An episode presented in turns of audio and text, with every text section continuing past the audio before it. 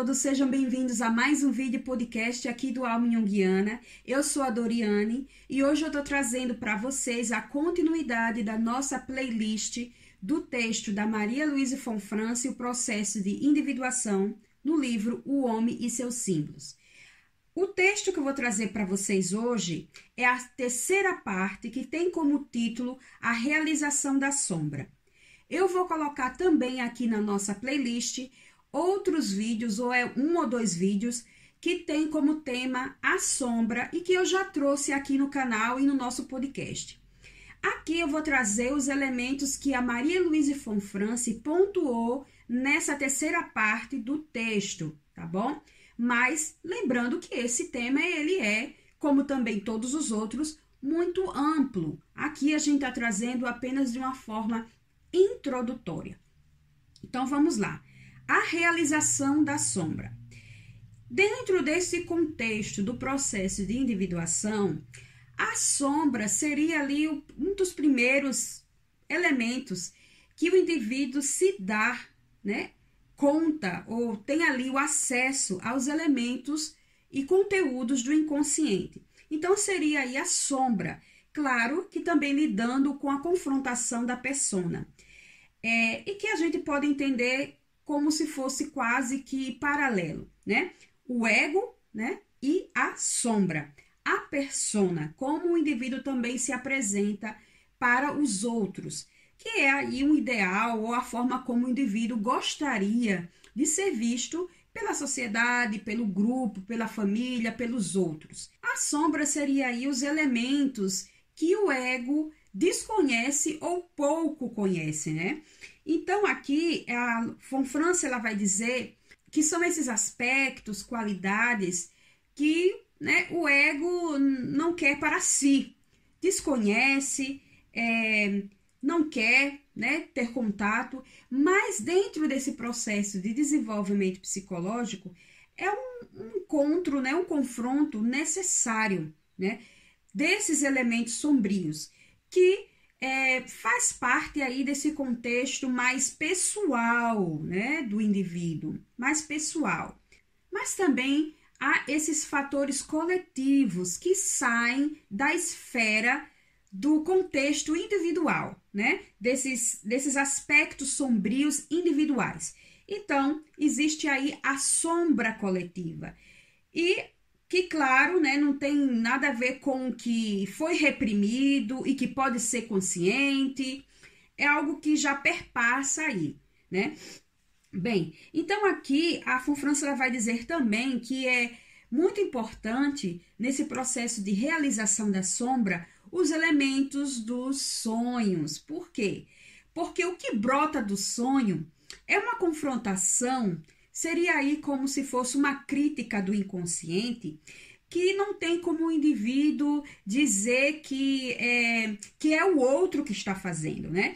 Isso brota dele mesmo. Os sonhos brotam do indivíduo. Não é alguém de fora, que seria aí alguém da família ou amigos, ou até o próprio analista que está apontando para você, que está dizendo que é a sua característica sombria, que é uma crítica externa. Os sonhos são de extrema importância porque ele vai fazer é, essa possível confrontação da sombra vindo de dentro, não é alguém, um amigo ou alguém que está falando é para você, né? Que é, são seus elementos é, é, não desejáveis, que são suas características que não são tão boas assim.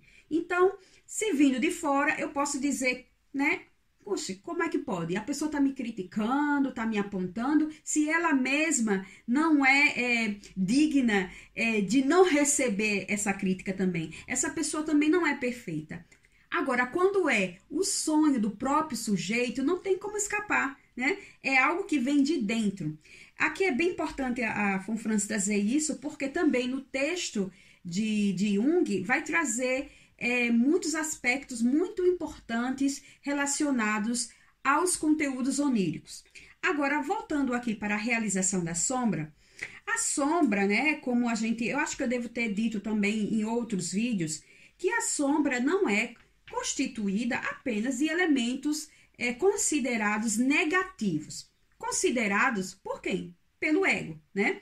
É, então, não é apenas é, esses elementos negativos, porque muitas vezes é, essa sombra vai apresentar conteúdos importantes para o desenvolvimento do sujeito, muitas vezes são características e qualidades criativas, potencialidades importantes que foram aí é, colocada para o debaixo do tapete, escondida, negligenciada, reprimida, né? Ou reprimidas, que são qualidades, características, não apenas uma. É, é importante também salientar que é muito comum é, esse aspecto sombrio ser projetado, porque se não é consciente, então a tendência aí é que a gente projete no outro. E a tendência é a gente ver esses conteúdos sombrios em pessoas do mesmo sexo, né? Não do sexo oposto. A gente pode até ali é, perceber alguns aspectos, mas não são conteúdos ali que pegam no nosso pé. Os conteúdos é, que são projetados, que geralmente né, tem a tendência de ser projetado no outro e do mesmo sexo, então nas nossas relações com pessoas é, do mesmo sexo, né, do mesmo gênero, há uma tendência da gente tropeçar né, na nossa sombra e também na sombra do outro. Aí aqui é bem interessante isso que a Fonfrance vai trazer. Geralmente isso que nos incomoda, que é do sexo oposto, é uma outra é, constelação. Aí a gente vai falar do ânimos da ânima e que a gente vai ver nos próximos vídeos aqui, quando a gente for falar ainda desse texto da Maria Luísa Fonfrance.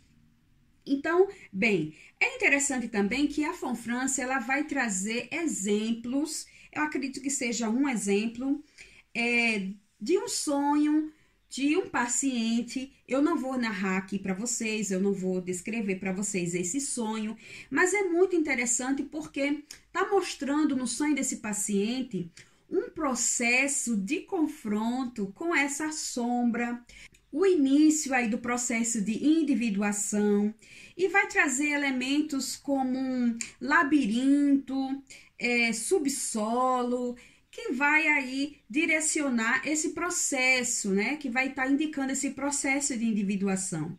Ela vai dizer aqui que o inconsciente é muitas vezes simbolizado por corredores, labirintos, né? Porões. Então, porque ali está falando de subsolo, que está muito ali, é, muito profundo. E é bem interessante ver esse aspecto aqui nesse texto, porque ela vai trazer é, de uma forma que a gente entende que é um processo bem complexo, obscuro e que é difícil né, para o paciente. Não é algo fácil de ser acessado, mas que os sonhos eles são insistentes, persistentes e pega realmente ali no calo, sabe? É como se você não tivesse para onde correr. E principalmente quando eles são repetitivos, persistentes, como eu falei anteriormente, e trazendo esses conteúdos para análise é, com uma boa é, associação, vamos dizer assim, não associação, mas com uma boa amplificação desse paciente junto com um trabalho de um bom analista é assim é riquíssimo para o processo né, de desenvolvimento do paciente, do indivíduo como um todo. Aqui também eu vou colocar mais outros aspectos que ela vai dizer também que a sombra, como falei, né, contém é, valores necessários à consciência, né? Então são é, conteúdos que são importantes para a consciência do indivíduo. O que quer dizer isso? Consciência, o ego, né, que é o centro da consciência, para ter esse, esse entendimento e essa amplificação, né? dessa consciência, que o indivíduo consegue ali expandir e sair dessa obscuridade. Claro, gente, é um processo, não é nada que é, é os conteúdos do inconsciente. Eu acredito que eu já falei isso é, em outros vídeos, mas tudo aquilo que corresponde ao inconsciente, vai falar também de uma possibilidade de ser consciente, né? Claro, a gente está falando aqui, é, falando especificamente desses conteúdos mais pessoais, né? Porque os coletivos arquetípicos é, ainda tem aí uma dificuldade maior. A gente não pode dizer que esses conteúdos possam ser completamente é, esgotados e conscientizados. Então, sempre que a gente está falando em inconsciente, especificamente do consciente é, pessoal, esses conteúdos têm a possibilidade de serem conscientizados, mas claro que levando em consideração que nunca vai ser completamente é, esgotado, né? É, esse, essa, esse confronto, é, essa conscientização. Porque se fosse assim, era só conscientizar tudo que tem que ser aí conscientizado e tá tudo resolvido. E não é assim, né? A coisa é bem complexa. É, e voltando para esses aspectos aqui do texto que vocês vão poder ver, retomando essa questão da projeção, né?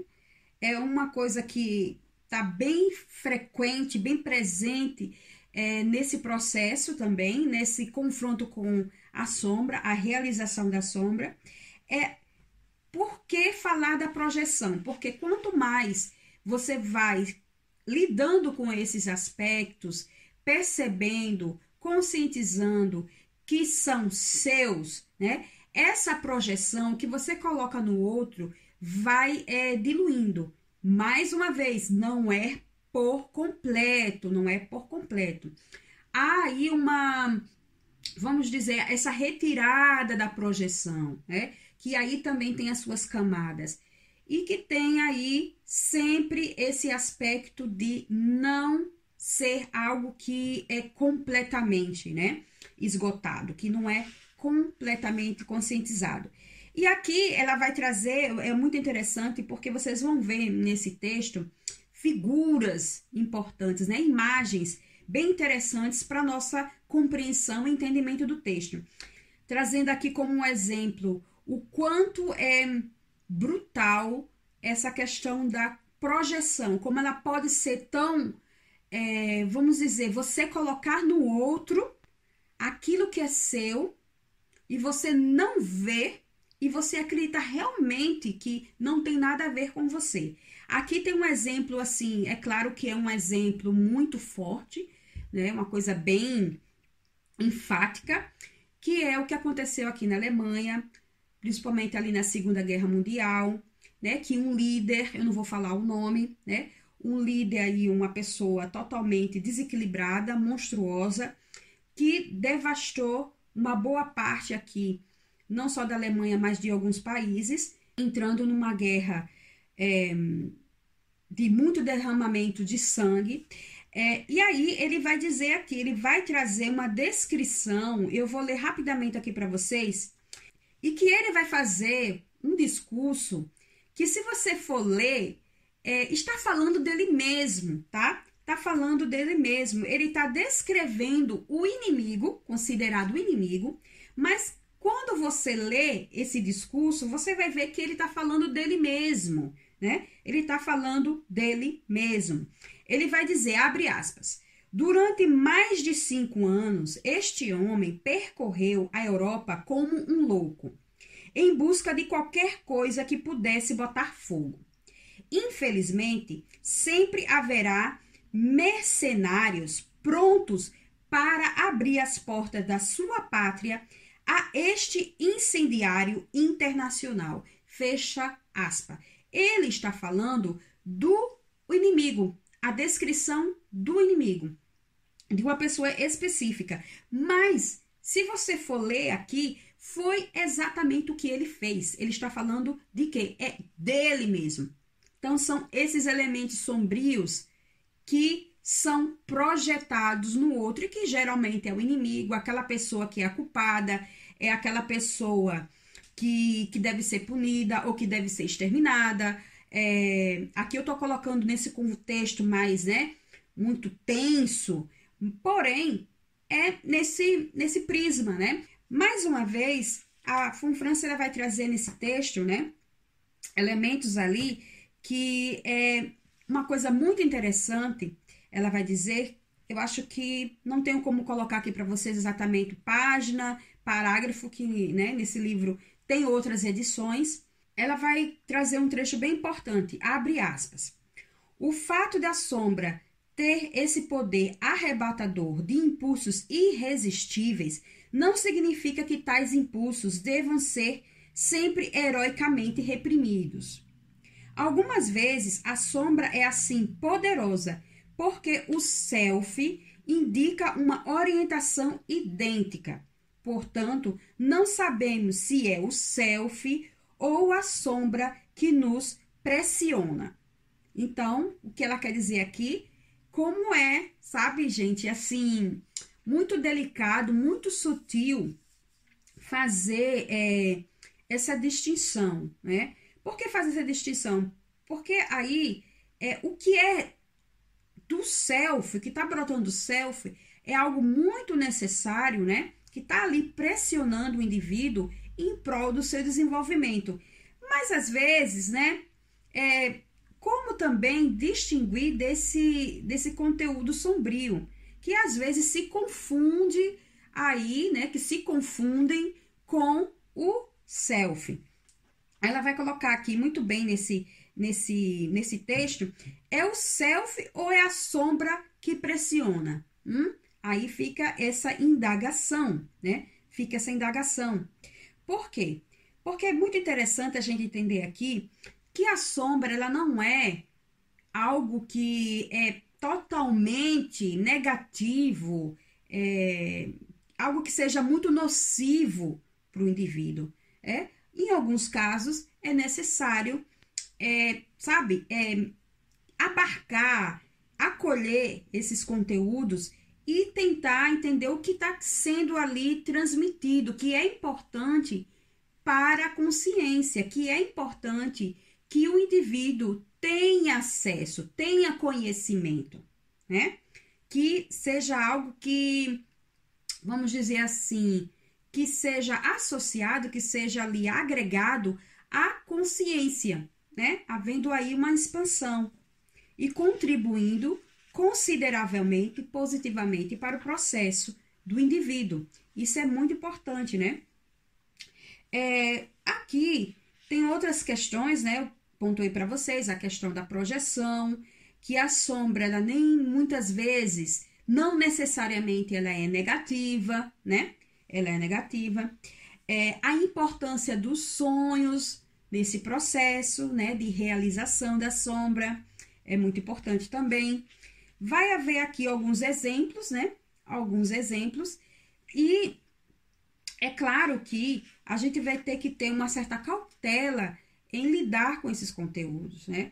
Principalmente na clínica, porque é, fica uma coisa assim muito delicada para que o indivíduo não entenda que entenda ou perceba como uma crítica vindo de fora, né? Como eu coloquei inicialmente aqui para vocês. E por conta dessa dificuldade de é, perceber o que é algo sombrio, o que é que é do self, e que fica essa dúvida é, nesse processo dessa, dessas imagens, dessa comunicação, dessa fala do sonho e fica sempre aquela dúvida.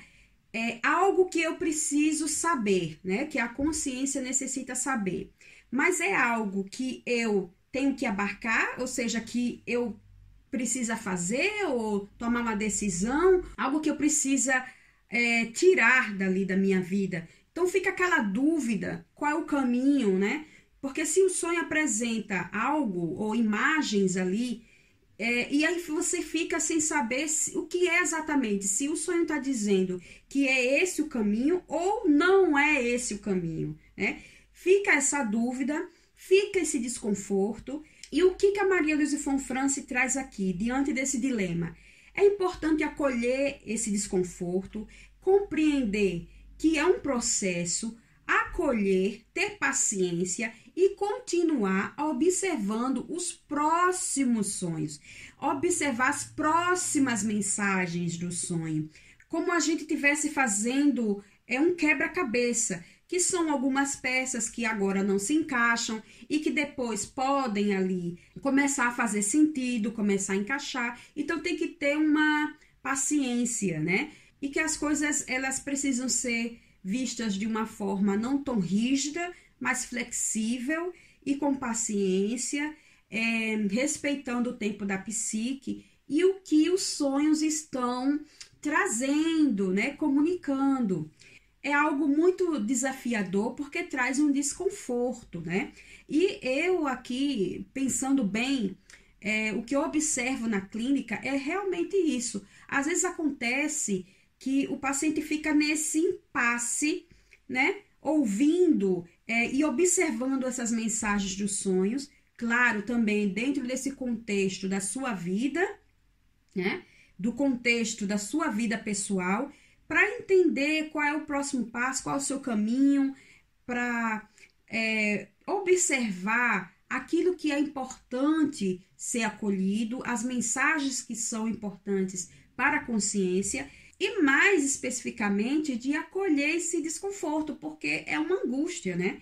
Surge aí uma dúvida e é angustiante sentir essa dúvida, né? E nós desejamos a resposta mais adequada, né? Que seja ali adequada ao nosso desenvolvimento e propício e benéfico para o nosso desenvolvimento.